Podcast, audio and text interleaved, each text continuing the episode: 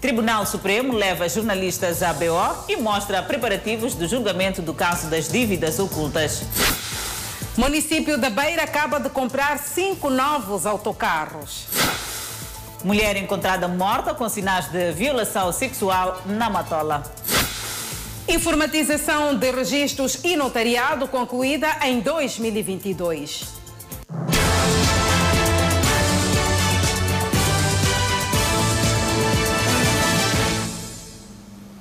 Boa noite, estamos em direto e em simultâneo com a Rádio Miramar e com as plataformas digitais.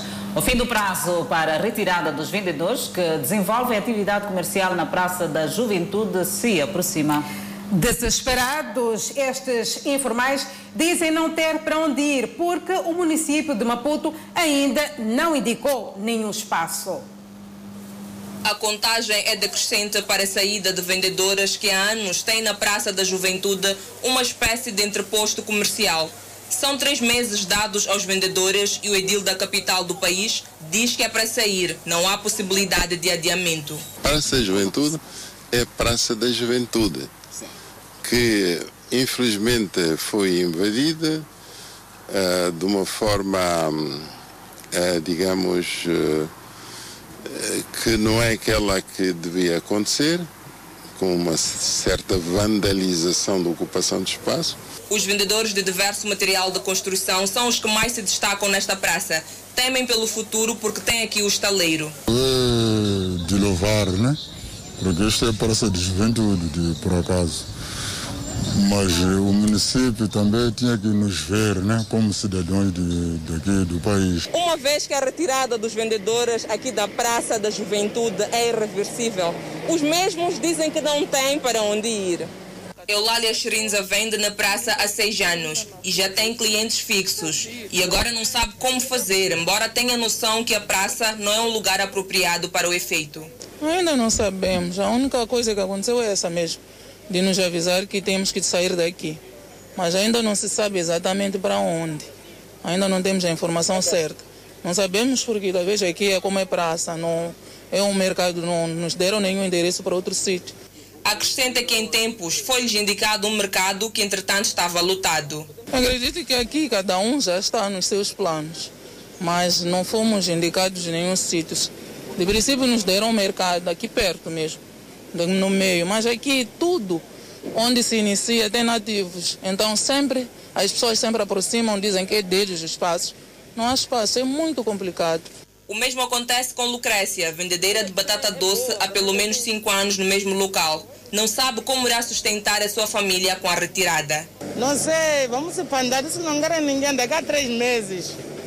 Já não querem ninguém, querem praça vazia. O senhor Zacarias também deverá procurar outro local para que este espaço seja devolvido à juventude. Não sei, nem tenho sido para pôr mercadoria. Perto de 100 vendedores de produtos alimentares e materiais de construção fazem parte da Praça da Juventude. E para facilitar a vida dos municípios, o Conselho Autárquico da Beira comprou cinco novos autocarros.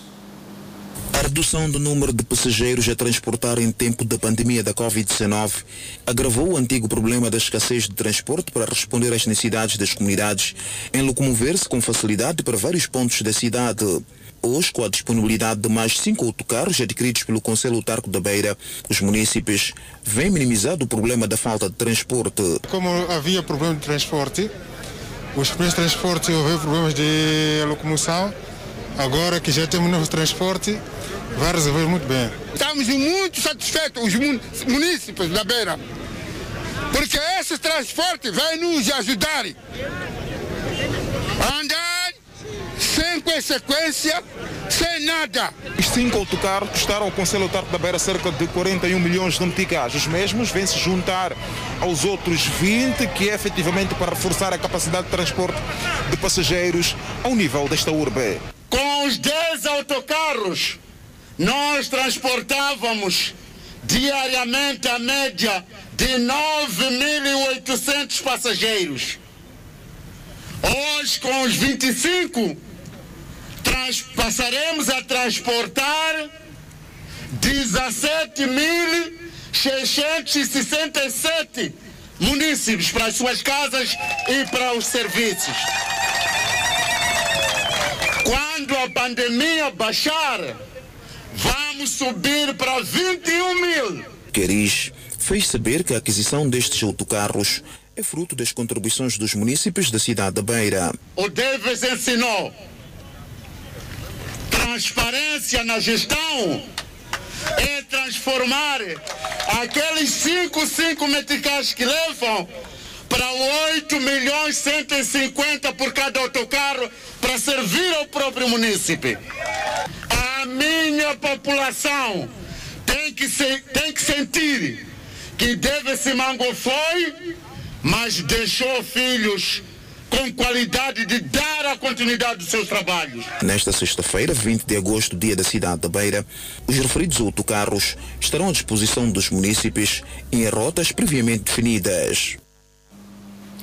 Seguimos com outras notícias. Danícia, vamos espreitar o setor da saúde.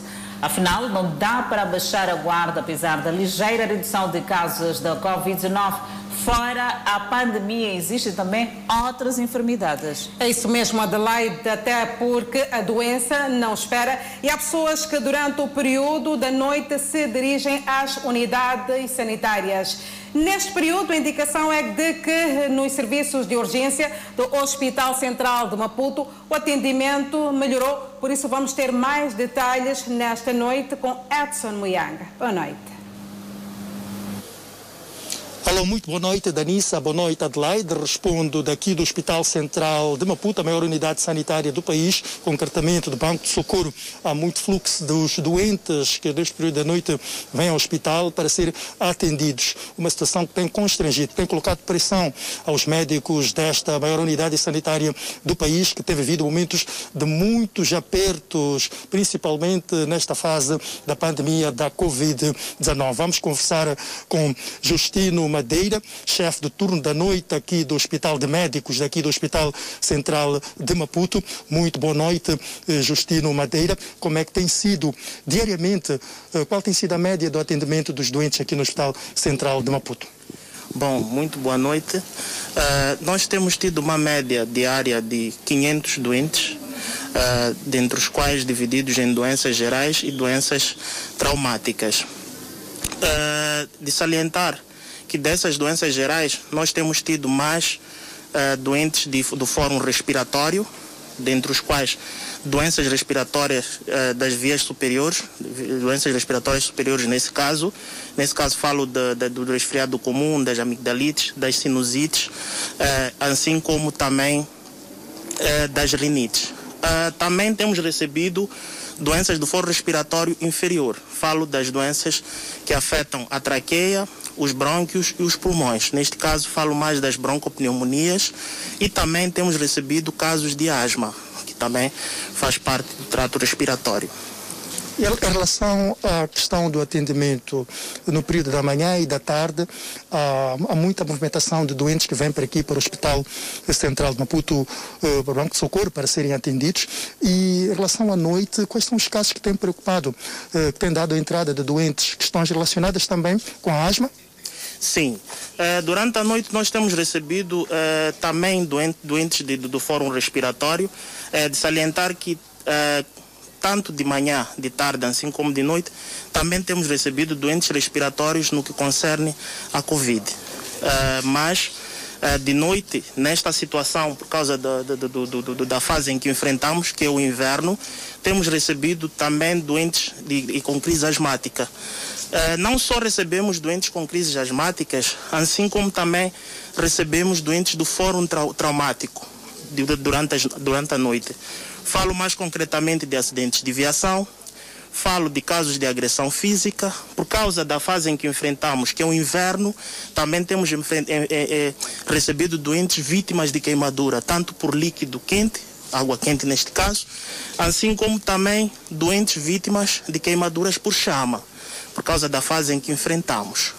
Uh, de salientar também que, além desses doentes que temos recebido, obviamente também recebemos outros doentes de outras doenças graves, uh, doenças crônicas que agravam, neste caso, uh, como crises de doentes que têm complicações agudas por diabetes, doentes com crises hipertensivas e outros doentes de outros fóruns. Em relação a crises de asma, casos de acidentes de viação, eh, tem aumentado o número ou não olhar para eh, os últimos tempos? Bom, os casos de acidente de viação uh, não têm aumentado tanto, talvez por causa do, do recolher obrigatório, mas temos registrado alguns. Uh, de dizer que, em termos de uh, aumento de casos, realmente reduziu um bocadinho, mas temos ainda recebido nas noites casos de acidente de viação. E como é que olha para esta questão do atendimento hospitalar no período da noite? Há pessoas que vivem em zonas muito distantes e têm aquele. hesitam em ter que vir ao hospital eh, no período da noite, às vezes até não é uma preferência de, do hesitar, é por não terem meios para poder vir para aqui. Eh, pessoas residentes doentes, residentes eh, na província de Maputo, muito distante, e deixam, adiam esta, esta necessidade de ir ao hospital. Uh, à, à espera de, de amanhecer. Como é que analisa essa questão?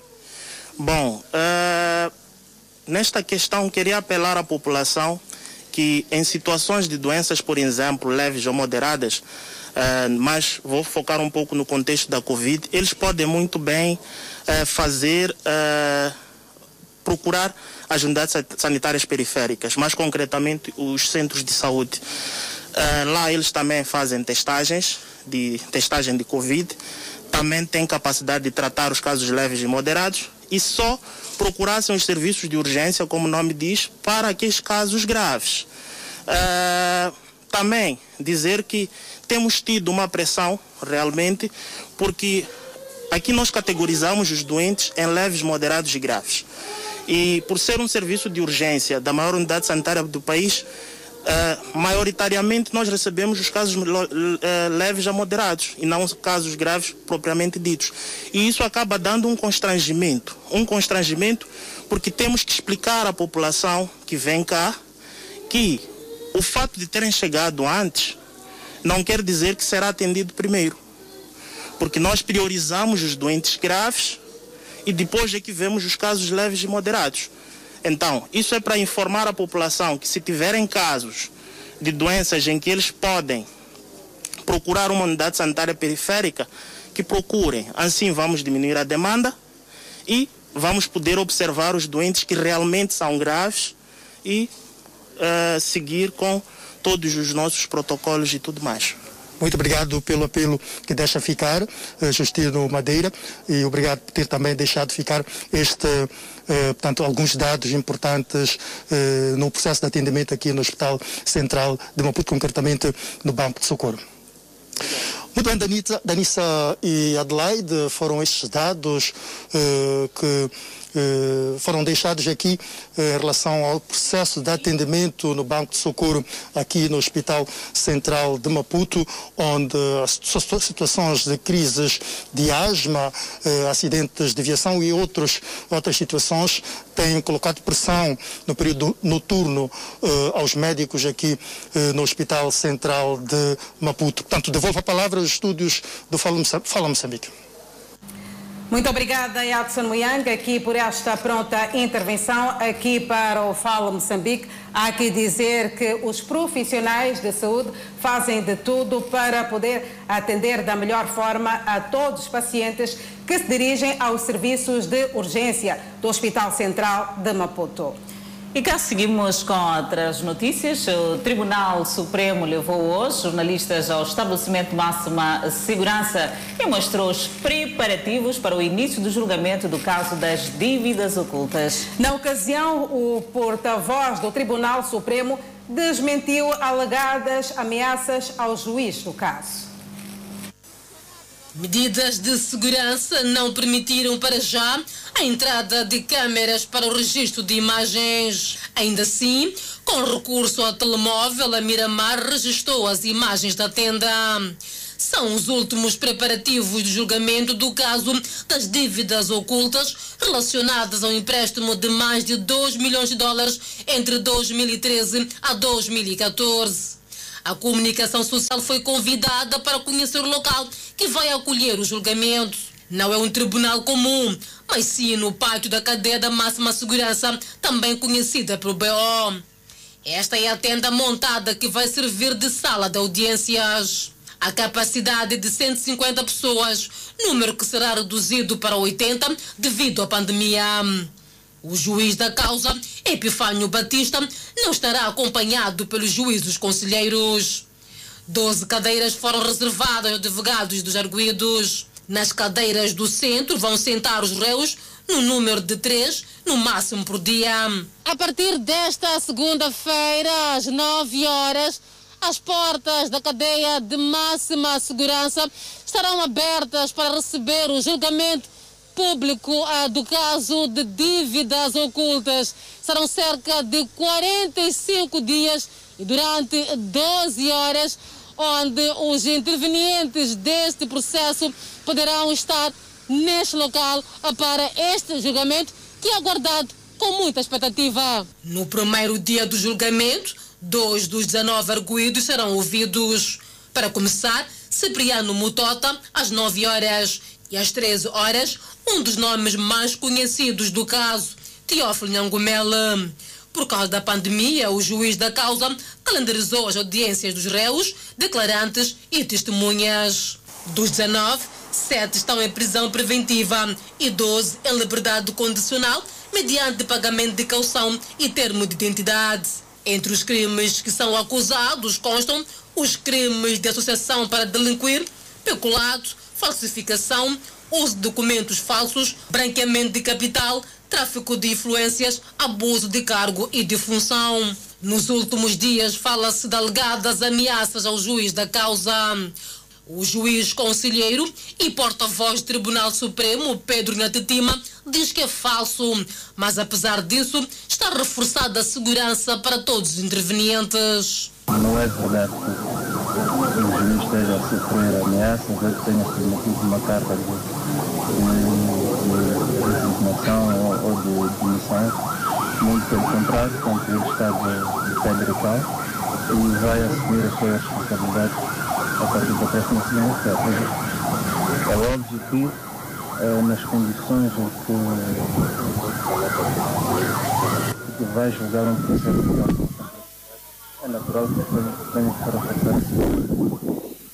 Garantiu ainda que tudo está a postos para acolher o julgamento. Da parte que nos diz respeito, as condições estão criadas, a articulação está feita com os órgãos de comunicação social. Agora é esperar que vai acontecer da segunda-feira em diante, fazer a justiça. Né? É uma oportunidade para, de facto, o povo moçambicano ficar a saber o que é que aconteceu na volta de, deste assunto e, com base naquilo que for apurado nos autos ao longo da audiência de discussão e julgamento, será, portanto, será tomada a, a decisão. Para além do processo principal, a Justiça moçambicana abriu um processo autônomo em que várias outras pessoas são suspeitas de participação no esquema. Ainda sobre este assunto, juristas e pesquisadores esperam ver a responsabilização dos arguídos no julgamento do caso das dívidas ocultas, no processo que arranca já na próxima segunda-feira em Maputo. O julgamento dos arguídos acusados de participação no esquema de dívidas não declaradas começa a levantar debates há poucos dias do arranque. As dívidas foram contraídas à margem da lei e sem conhecimento do Parlamento e dos parceiros internacionais, o que levou os doadores a suspenderem a ajuda direta ao orçamento do Estado moçambicano em 2016. O Estado ficou lesado. Passados sensivelmente seis anos, inicia o julgamento do caso. O processo, agendado para 45 dias ininterruptos, envolve um total de 19 arguídos e 70 declarante. O que eu espero é que o julgamento seja transparente. Seja transparente no sentido de que eh, o tribunal não deixe de fora pessoas chaves. Porque este julgamento aqui, que é só o primeiro, eh, a partir dele vão nascer muitos processos autônomos, provavelmente. As pessoas que vão ser julgadas vão ter oportunidade de revelar informação e dados importantes. Então, tanto o Ministério Público eh, como os tribunais devem ter a coragem de intimar todas as pessoas que forem a ser mencionadas com um envolvimento relevante que justifique que sejam constituídos arguídos. Boris Nhamir, jurista e pesquisador do Centro de Integridade Pública, acrescenta que a questão da segurança dos advogados não deve preocupar, mas sim possíveis interferências políticas. Vemos, por exemplo, quando há julgamentos dessa natureza, pode haver assassinatos, pode haver assaltos, pode haver fuga. Não acredito que aconteça. Aliás, todas as pessoas estão a ser julgadas. Não creio que estejam interessadas em, em fugir. Estão interessadas em sair o mais rapidamente deste problema. Então, é quanto que a segurança segurança nunca pode ser negligenciada. Eu penso que não será ela a maior preocupação. A maior preocupação, no meu ver, será talvez a interferência política, por causa da qualidade dos sujeitos nesse julgamento. São pessoas que a maioria deles tem uma influência política muito grande. Por outro lado, o jurista Paulino Costa considera que o esclarecimento de alguns dados no julgamento será difícil. O, o que que, o que, que não, não, não pode ser tanto talvez eh, ser ilusão para nós. Podemos pensar que ah, ao chegadas lá as pessoas vão começar a confessar os fatos. Quando nós falamos do direito de exercício de defesa, a própria lei processual já dá direito às pessoas arguidas a não falar a verdade. O que significa? Cada indivíduo vai falar aquilo que achar que é conveniente para a sua defesa e não necessariamente a verdade. E aí é onde entra a componente técnica de quem efetivamente é, aplica a lei. É um julgamento bastante aguardado, onde se espera o esclarecimento de muitos aspectos relacionados com as dívidas ocultas. E a falta de iluminação nas barreiras da Machequé, na cidade de Maputo, contribuía para vários atos criminais. Porque a insegurança tomava conta do local, a polícia reforçou a patrulha. Mas há aqui um outro dado a acrescentar. Edson Arante, a partir da escadaria, vai complementar esta informação aqui para o Fala Moçambique. Boa noite.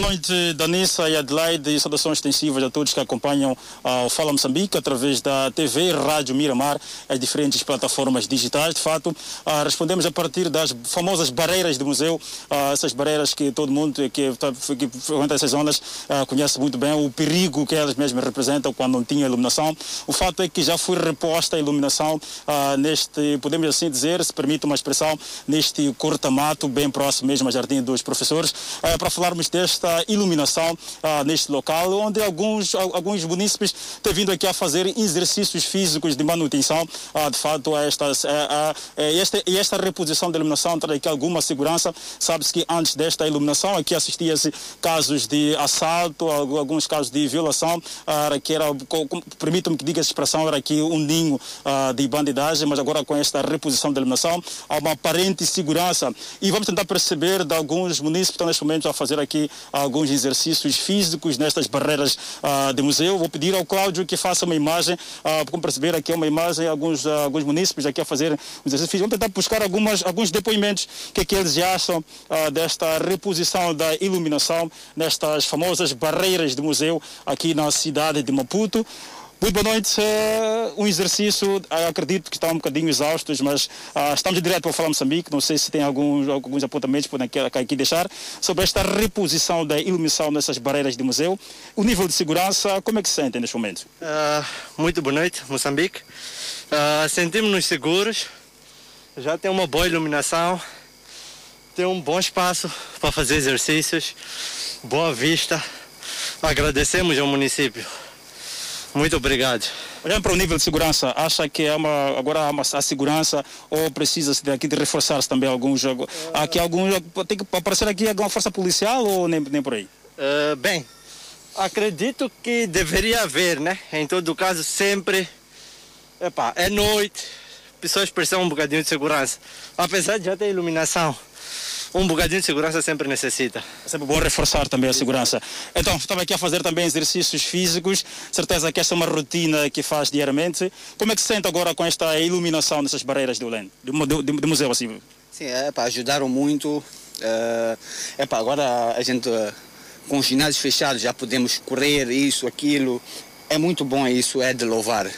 Muito obrigado. Um bocadinho de limpeza só das laterais talvez umas limpezas básicas só, criar um bocadinho de flores, seria um ambiente espetacular. Então, mas uh, estão aqui a, a, fazer exercício mais ou menos quanto tempo? O que é que perceberam uh, neste, neste período? Há uma semana já estamos já a frequentar esse espaço e acho que é o melhor espaço para treino neste momento. E notam algum, algum movimento estranho que se verificava uh, antes da iluminação? Agora, graças a Deus, nada. Está tudo normalizado. Mas sempre um passo bom seria ter um bocadinho de segurança a mais, não é? Embora estamos de noite sempre a treinar, então, epá, pode haver mulheres a treinarem, pressão de um bocadinho de segurança. E pronto, é por aí. E neste momento de pandemia, de fato, é um lugar que dá para vir fazer aqui um exercício. Exato, é exato. É. Fechados por aí, epá, já dá. Dá para aguentar dá para queimar aquela gordura. Exato. Bem, muito obrigado doação de bons exercícios. Obrigado por terem se juntado aqui ao Fala Moçambique. Oh, são esses apontamentos que aqui colhemos desses munícipes aqui nas barreiras do museu. Como podem perceber, já a iluminação, como, próprios, como os próprios disseram, já há quase uma semana. Vamos tentar uh, fazer um plano mais aberto para perceber aqui o nível de iluminação. Não sei se o Cláudio Zita consegue uh, captar aqui a imagem deste local para perceber qual é que, para perceber esta iluminação que já se faz sentir aqui nestas barreiras do Lene. Importa referir, como havia dito uh, no início desta intervenção, que de fato uh, aqui era uma zona muito propensa, os criminosos uh, faziam deste local muitos assaltos, casos de violação, era, praticamente não havia nenhuma segurança, era uma anarquia e tanto. E agora com esta iluminação, que tudo indica já uma semana, já alguma relativa segurança neste local, os munícipes podem cá vir fazer os exercícios físicos de rotina, principalmente neste neste momento de pandemia da Covid-19, em que os ginásios e outros centros de manutenção uh, física estão encerrados para evitar essa propagação da pandemia da Covid-19. Essa pode ser uma alternativa uh, para fazer exercícios físicos, por forma que o corpo uh, esteja ele seguro e, e, e, obviamente também com esta vacinação pode aqui criar uma imunização mais forte e fazer exercícios físicos neste momento de pandemia é o que se exige ou que é uma das alternativas que podem ser seguidas pelos munícipes e de fato aqui nas barreiras uh, de museu vamos verificando esta, esta iluminação que traz aqui uma relativa uh, segurança. Uh, uma das questões que eles sempre que, que, que, que avançam é que há que melhorar também a questão da limpeza, há que fazer aqui a limpeza, há que uh, quiçá também montar aqui algum nível de segurança ou polícia ou alguns guardas para de fato para, para que redobre-se o nível de segurança em geral. Mas o certo é que este é um avanço, mostra de fato esta pretensão do próprio município em garantir a segurança segurança ah, neste local, nas barreiras bastante conhecidas, essas barreiras de museu, para quem, para quem vem, vem ao Jardim dos Professores e tem este lugar, permite a expressão, esse cortamado para chegar ao outro lado, ah, tem aqui nas barreiras do museu um lugar mais mais rápido para chegar a, a, outro ponto e de fato tem um lugar muito concorrido e neste momento de pandemia, como bem disse, com os ginásios encerrados, esta é uma alternativa. Uh, Adelaide e Isabel são esses apontamentos uh, que podemos já cá trazer. Não sei se uh, há alguma coisa que podemos aqui avançar, mas de fato é que uh, tentamos também entrar em contato com a Polícia da República de Moçambique para percebermos se há um plano para que, que monte-se aqui alguma segurança, que tudo indica ainda não, ainda, ainda não, não conseguimos já sei que é uh, ter aqui alguma resposta positiva. Uh, prometemos nas próximas intervenções uh, ter aqui algum posicionamento da polícia, se de fato vai-se aqui montar alguma segurança. Não basta só a iluminação, há também que olhar para esse aspecto de segurança, porque há aqui munícipes a fazerem exercícios físicos neste, nestas barreiras de museu. São esses apontamentos que podemos trazer aqui neste local. continuação de um ótimo jornal. Boa noite. Fala Moçambique. Muito bem iluminado Edson Arante a partir das barreiras da Machaquén e nós acreditamos que a segurança está devolvida aqui para este local. Edson, muitíssimo obrigada pela pronta intervenção aqui para o Fala Moçambique. Continuação de bom trabalho que nós aqui deste lado continuamos também efetivamente a fazer a nossa parte. Lançado o modelo de pré-marcação para emissão de bilhetes de identidade. Enquanto isso, o corpo de uma mulher com sinais de violação sexual encontrado no rio Mulaúz. São notícias a acompanhar logo após um intervalo. Até já. Fala Moçambique está de volta. A partir da próxima segunda-feira, só será possível tratar do bilhete de identidade nas cidades de Maputo e Matola mediante a pré-marcação. A iniciativa visa reduzir enchentes nos balcões de atendimento enchentes e mais enchentes e dificuldades em conseguir respeitar o distanciamento social. É este o cenário que caracteriza a corrida para conseguir tratar o bilhete de identidade em vários balcões na capital do país. Muitas destas pessoas acabam saindo de casa de madrugada para conseguirem ter a chance de ser atendidas. Eu cheguei aqui 5 horas. Cheguei um quarto para as 5. Eu também estou aqui desde as 5. A história das enchentes para tratar bilhete de identidade pode ficar para trás nos próximos dias, uma vez que a Direção Nacional de Identificação Civil avança com o lançamento da pré-marcação para o cadastramento deste tipo de documento. A partir de segunda-feira, a cidade de Maputo e Matola, como anunciamos, começam com o processo de pré-marcação significa que nesses locais aquele que não tiver feito a pré-marcação não terá lugar à emissão do bilhete de identidade, porque há procedimentos a serem seguidos nesta, nesta, nesta, nesta operação. Aqui nós eh, demos uh, ao cidadão a prerrogativa de escolher a data e a hora em que pretende tratar do documento. Não somos nós que escolhemos para o cidadão. A iniciativa que vai arrancar nesta primeira fase nas cidades de Maputo e Matola visa resolver o problema de enchentes que caracterizam vários postos desta parcela do país. Uma iniciativa que alegra os utentes. Eu penso que sim, eu penso que sim. Porque as pessoas vão marcar antecipadamente e vão vir cá no dia e as coisas eu acho que vão, vão andar mesmo corretamente. Sim, acredito que uh, vai ajudar, porque primeiro vai, vai diminuir as enchentes. Uh, na medida que estamos a ultrapassar uh, o momento de pandemia, então vai ajudar naquilo que é a prevenção da doença e também vai dinamizar aquilo que é o trabalho do, da, da entidade. E como as pessoas vão marcar, terá como a pessoa já há de vir sabendo que vai conseguir. Como terão as marcações, será mais fácil. A Direção Nacional de Identificação Civil produziu de 13 de julho a 13 de agosto 90 mil bilhetes de identidade.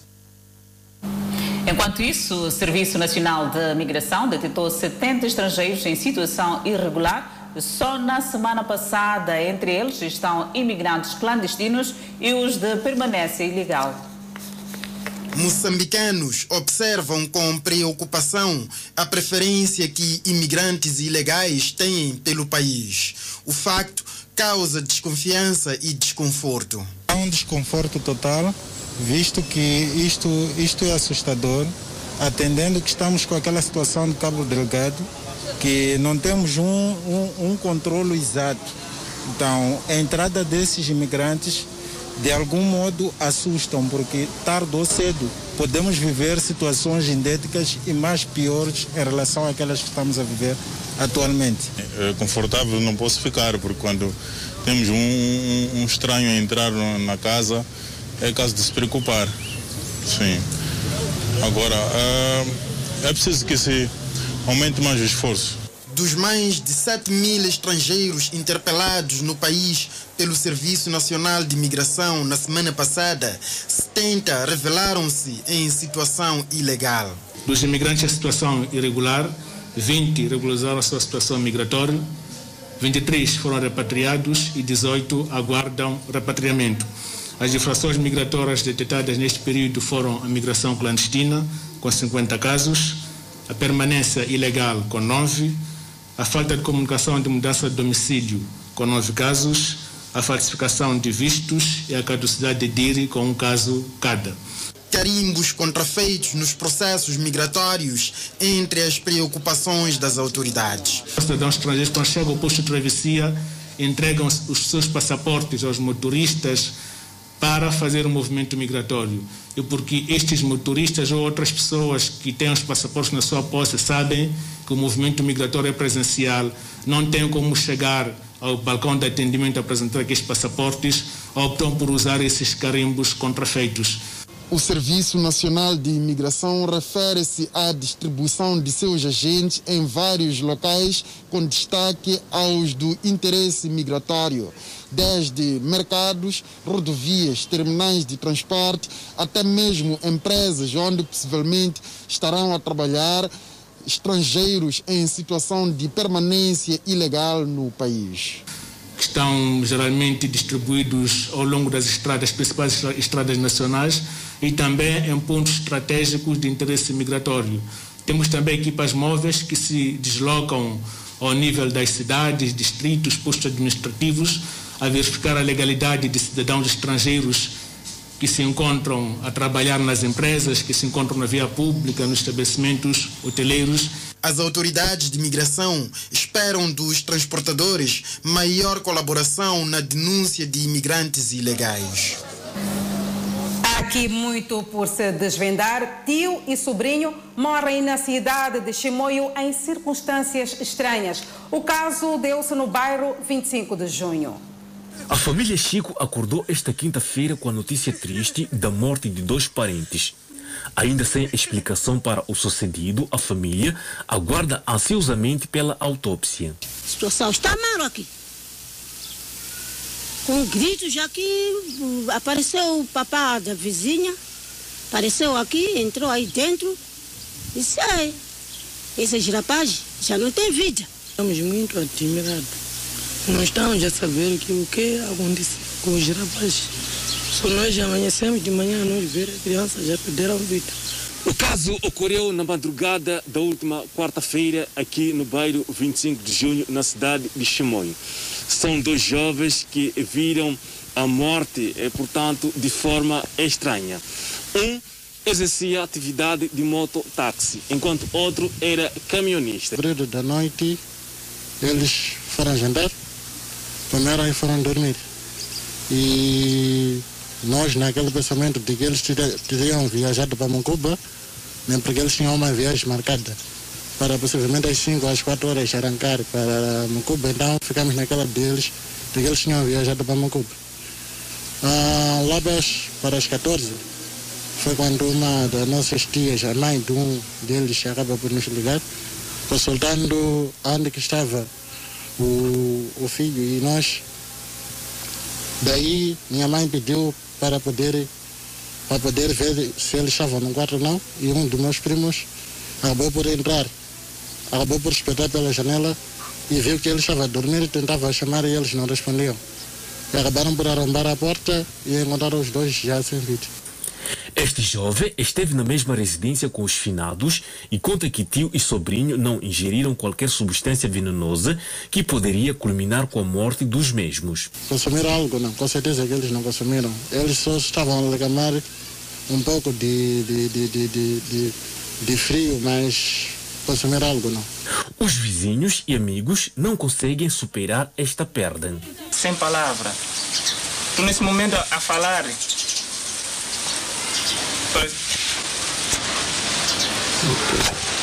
muito doloroso. A família avança que o Serviço Nacional de Investigação Criminal em Manica esteve no local para apurar a veracidade dos factos. A família aguarda agora pelos resultados da autópsia. Corpo de uma mulher com sinais de violação sexual foi encontrado no rio Mulaúze, na Zona Verde, no município da Matola. Note que é a segunda vez na mesma semana que um corpo é encontrado na área onde se pratica a agricultura. Os residentes da Zona Verde acordaram esta quinta-feira com a imagem do corpo de uma mulher no fundo do rio Mulaúze. As roupas da vítima encontravam-se a alguns metros da margem do leito. Cenário que faz com que se equacione um assassinato antecedido por uma violação sexual. Presume que possa, possa ser é, uma violação, porque de jeito como a câmera pode mostrar ali, é uma caplana dela que tem um plástico preto mais em diante tem piugas e chinelos e ela está dentro de água. Aquilo, aquela senhora não tem roupa. Já, enquanto aqui nesta ponteca, é uma ponte que sempre passamos muito mal. Só descer do Benfica para chegar aqui na Zona Verde. É triste, você não pode passar aqui sozinho. Uma situação que se repete. É no mesmo rio e mesma área de cultivo onde um corpo foi encontrado há dias. A proprietária desta machamba está assustada e suspendeu a rega. Ela achava que era boneco. Quando chega aqui, encontra essa roupa e passa a me informar. Diz que tem um corpo na sua machamba. O presidente da Associação de Agricultores e o chefe de quarteirão mostram preocupação. É um cenário muito triste que está a acontecer conosco. Em menos de três dias, tivemos que remover um corpo de um senhor que o inteiro será hoje na província de Gaza. Então, pa- passa um dia, segundo dia também estava lá também no meu bloco a trabalhar, ligam para mim e dizem que tem algo que aconteceu aqui estranho. Cada dia que está a amanhecer, são corpos que estão ser encontrados na vala. É a vala que praticamente tira água para as suas irrigações, né, para a plantação de, de couve para as pessoas poderem comer. Tratando-se de mortes recorrentes que se juntam aos assaltos que são também recorrentes nesta área, os moradores exibem a sua indignação e dizem haver fragilidades no trabalho da polícia. Tenho a minha indignação por causa da polícia. Qual é o trabalho da polícia, ô Francisco? Hum? Acontece este crime nas mediações da 15 Esquadra. Se for saber 19 horas, a polícia está lá em cima a arrastar vendedores que estão a pedir pão de maneira honesta. Deixa perceber? Este crime acontece, aconteceu ontem, presumo que tenha sido ontem. Semana passada houve outro crime. Onde é que está a polícia? a pedir justiça mesmo de verdade, porque polícia aqui não circulam aqui. Vão para lá, lá, emba- lá em cima, lá no Benfica, ficam lá. Aqui, a partir de onde? Zona Verde, onde aqui não circulam. Até o momento em que deixamos o local, o corpo não tinha sido tirado e a polícia continuava a proteger o local. Ainda sobre a criminalidade, em menos de uma semana, mais um mototaxista morre após ser agredido e arrancado sua motorizada na cidade de Moatize, na província de Tete. Mais um jovem taxista que viu o seu percurso interrompido pelos bandidos de Moatiz, poucos dias depois do assassinato de um outro, cuja morte causou revolta popular. A última morte foi confirmada a Miramar pelo diretor clínico do Hospital Provincial de Tete, Mauro Monteiro. Ah, nós tivemos um óbito de ontem para hoje, sim, contra, um- com um traumatismo crânioencefálico, mas o taxista não esteve desaparecido. A informação da brutalidade dos supostos criminosos e seguida da morte do jovem que em vida respondia pelo nome de Mateus Santos, de apenas 32 anos de idade, chegou como uma autêntica bomba para o pai do malogrado. O mesmo diz ter perdido confiança com a atuação das autoridades, pois, segundo o mesmo, este não é o primeiro, muito menos o segundo caso a acontecer nesta parcela do país, sendo que os supostos criminosos ainda continuam impunes. sibiza bzikukonteseri boma lilikuona Se isso tudo o que está a acontecer, o governo está a ver. O que é que eu posso fazer? Apenas vamos enterrar o meu filho. Já é uma guerra declarada para todos aqueles que têm motorizadas. Isso não é a primeira vez, sempre está a acontecer. O governo não está a fazer nada. Isso até quase três anos está a fazer a mesma coisa aqui- no Maurício. Senhor Luiz Andicene é chefe da unidade número 5 no bairro 1 de Maio. Ele começa por exigir uma atuação cerrada da polícia para depois lamentar a impunidade dos autores desses crimes. é aí onde estamos a preocupar O que, é que está a preocupar? não preocupar o pensamento não é dizer que mas como foi se as pessoas outros estão dito que é tal fulano tal fulano. Esses não são levados. Não sei se são um problema de das pessoas não estão a falar de verdade. Alice Florindo vivia maritalmente com o falecido há três anos. Ela está inconsolável. Como que vai ser a sua vida daqui para frente? Não sei.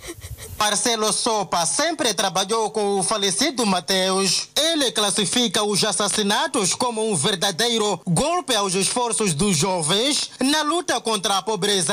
Por mim, eu não sei aonde eu posso estar a fazer outra atividade além de fazer táxi, porque não tenho como me sustentar é, por outra atividade sem fazer táxi. O malogrado deixa uma viúva e a Miramar soube que os restos mortais vão a enterrar esta sexta-feira no cemitério municipal da cidade de Moatese. Moçambique registra mais 525 recuperados e 618 casos positivos da Covid-19. Polícia investiga ameaça de bomba perto do Congresso dos Estados Unidos da América. São notas informativas para conferir logo a seguir o intervalo. Até já.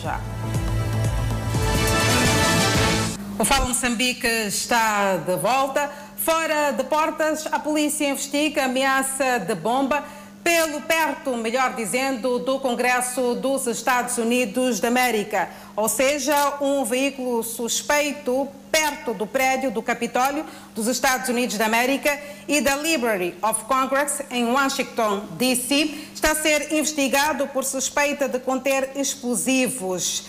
Segundo a polícia, esta corporação ainda acrescenta que se trata de uma investigação ativa de ameaça de bomba. Tanto o Senado quanto a Câmara de Representantes se encontram em recesso, mas já há funcionários a trabalharem no complexo do Capitólio. Enquanto isso, o executivo de Sofala e seus parceiros reforçam diversos materiais às unidades sanitárias de saúde primária. Os materiais entregues nesta quinta-feira pelo governador de Sofala às unidades sanitárias distritos da província irão fortificar os cuidados de saúde primário e resolver os problemas que apoquentam as populações, buscando soluções ao nível local. Estamos cientes que com a distribuição desses materiais da unidade sanitária vão aliviar e minorar a situação de, de insuficiência destes materiais cirúrgicos, sobretudo para as mulheres, reduzindo assim a mortalidade, materna infantil, com incremento do uso de métodos modernos e planeamento familiar e, consequentemente, a redução de violência baseada nos gêneros e outras práticas prejudiciais com as uniões prematuras, o abandono de tratamento dos pacientes com doenças crônicas. Os parceiros do Executivo Provincial neste programa de apoio comunitário garantem fazer de tudo para melhorar a qualidade de prestação de serviço às comunidades locais. Questões relativas à saúde materna, questões relativas à saúde infantil ainda são uma grande preocupação e particularmente na província. É neste contexto que a, a UNFPA, contribuindo particularmente para essa componente da saúde materna, está doando esses equipamentos que aqui vimos. Os diretores distritais da saúde representados na cerimónia agradeceram esta iniciativa que virá melhorar a qualidade da vida das comunidades. Com esta recepção de material eh, foi um grande impulso que o governo do distrito teve, tanto vamos ter um novo hospital, novo equipamento, isso também vai melhorar aquilo que é a qualidade de serviços que nós como profissionais de saúde vamos prestar àquela comunidade. Na cerimónia, o governador de Sofala apelou aos titulares dos serviços de saúde distritos na província a usar estes materiais em benefício das comunidades. E mais de 1 milhão e 800 mil pessoas foram imunizadas em todo o território nacional. O Ministério da Saúde considera que há uma boa aderência nas campanhas de vacinação. Do último dia da primeira fase da campanha de vacinação em massa, já se tem os dados. E a Danissa está do outro lado do estúdio de hoje para partilhar. É isso mesmo, Adelaide. A primeira fase da campanha de vacinação em massa terminou ontem e já se tem os dados compilados. No total, já foram imunizadas de março até esta parte em todo o território nacional cerca de 1 milhão 864.229 pessoas. Em 24 horas, estou a falar do último dia desta campanha de vacinação em massa contra a Covid-19, foram imunizadas cerca de 110.650 pessoas. Completamente vacinadas eh, durante este processo, mais uma vez volto a pisar, que teve o seu início em março deste ano já foram imunizadas cerca de 656.629 pessoas.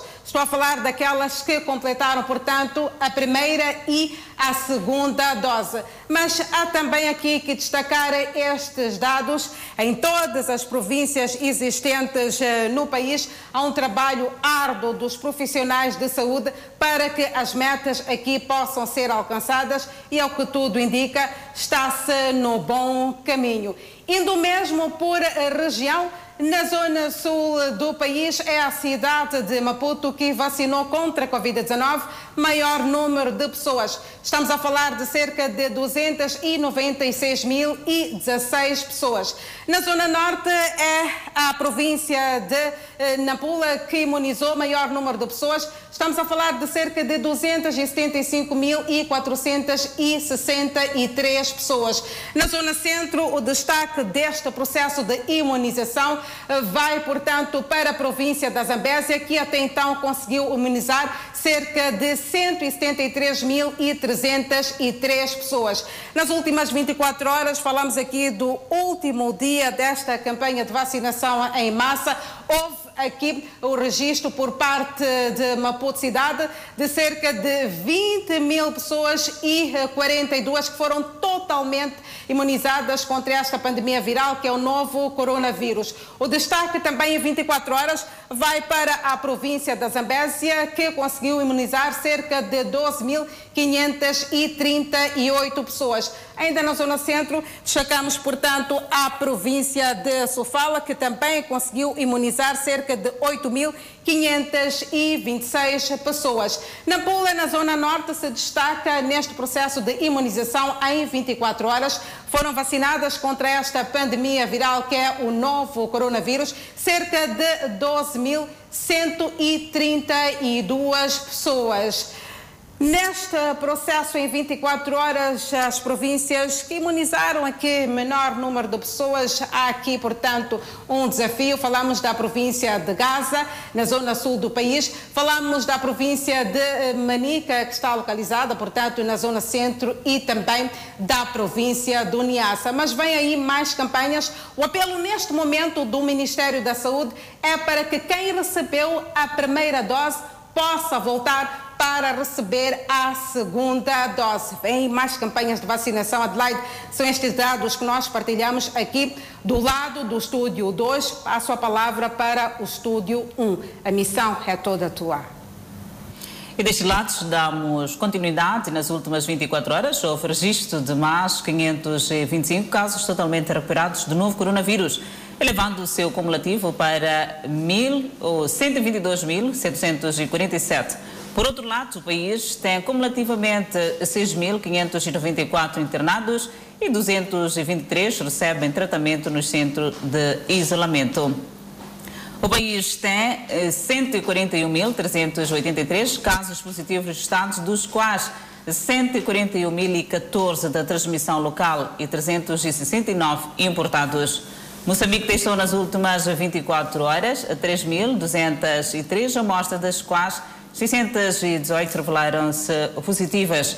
Destas, 614 de nacionalidade moçambicana e 4 estrangeiros e resultam de transmissão local. O nosso país registrou mais 12 óbitos, elevando para 1.773 vítimas mortais. E neste momento o país tem 16.859 casos ativos devido à pandemia viral. E continuamos a trazer a informação. Afirmativa Adelaide é a Organização Mundial da Saúde para a África que mostrou-se contra a decisão dos países ricos em avançar para a terceira dose da vacina contra a Covid-19. De acordo com a diretora da Organização Mundial da Saúde para a África, Matshidiso Moeti, a decisão dos países mais ricos de avançarem para uma terceira dose das vacinas quando o continente africano só vacinou 2% de pessoas ameaça a promessa de um futuro melhor para a África. A responsável da OMS no continente africano disse que a situação em África continua muito frágil, com a variante Delta a dominar o número de novas infecções por Covid-19 na maior parte dos países do continente. Essa decisão das nações mais ricas do mundo é descrita como estando a ridicularizar o conceito de equidade das vacinas. Moete disse não poder garantir que as vacinas que servirão para a terceira dose nos Estados Unidos da América são aquelas que estavam programadas para serem disponibilizadas nos países africanos. A situação das vacinas, apontou a diretora da OMS, já é altamente desigual a nível global e por isso a prioridade passa por vacinar 1,3 mil milhões de africanos cujos países estão muito atrasados em termos de cobertura e acesso. Os países ricos, concluiu, já deram média 103 doses de vacinas para cada 100 habitantes, ao passo que em África esse número é de apenas 6. E os argelinos juntam-se contra a Covid-19 com o surgimento de casos da variante Delta. Pois é, e a costa caribenha do México, México melhor dizendo, prepara-se, portanto, aqui para criar uma pensão fixa para os seus funcionários neste momento da pandemia da Covid-19. O Fala Moçambique está de volta e com as notícias internacionais. Aldeias na Argélia juntaram-se para lutar contra a Covid-19, numa altura em que surgem novos casos devido à variante Delta. Baixando uma bandeira de rua pintada a vermelho e branco, os homens locais verificaram a temperatura das pessoas antes de permitir que elas entrem no vilarejo berbere de Figa, na esperança de conter a propagação da variante Delta, que atualmente está a causar um surto de infecções na Argélia.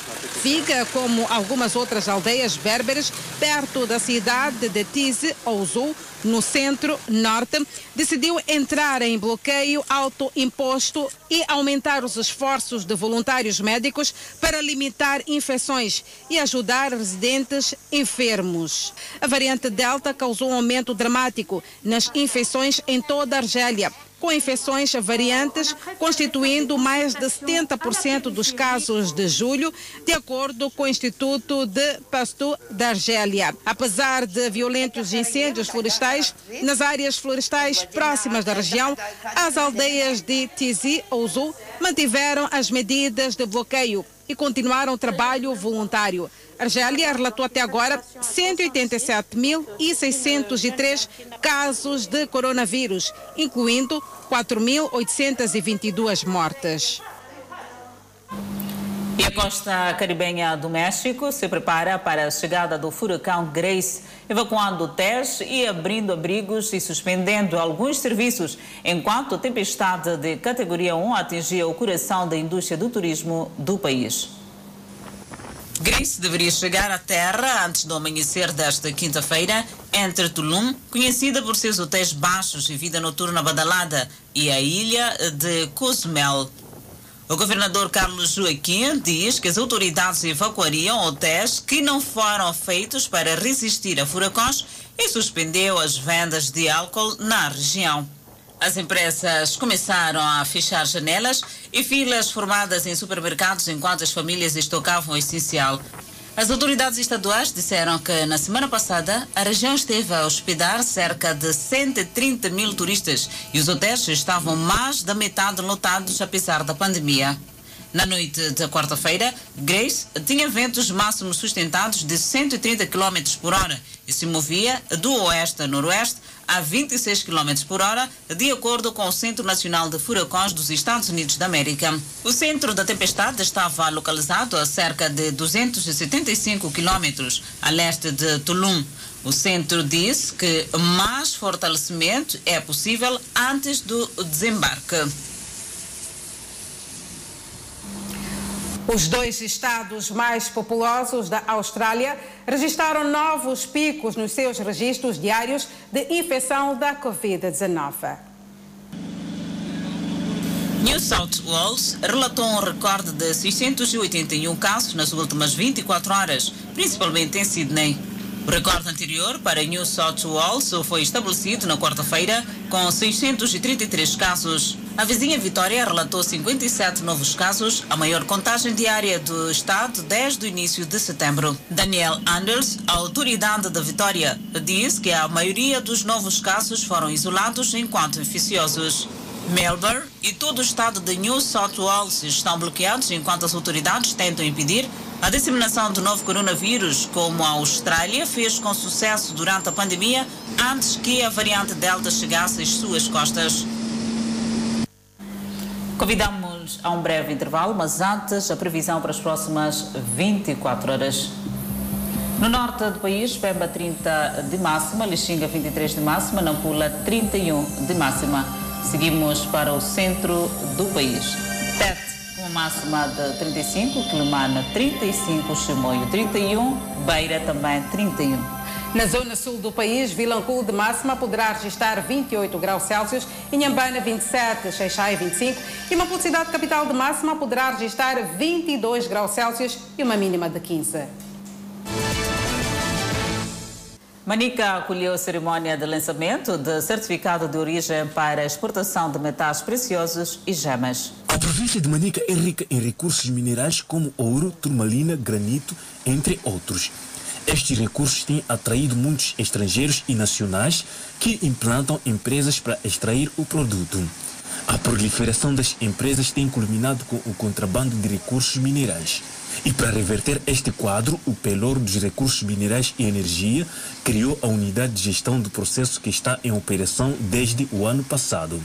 Um dos fenómenos uh, que temos na, na área mineira, sobretudo no que diz respeito a, a, a pedras preciosas, sim preciosas e ouro, é o fenómeno do, do, do, do contrabando.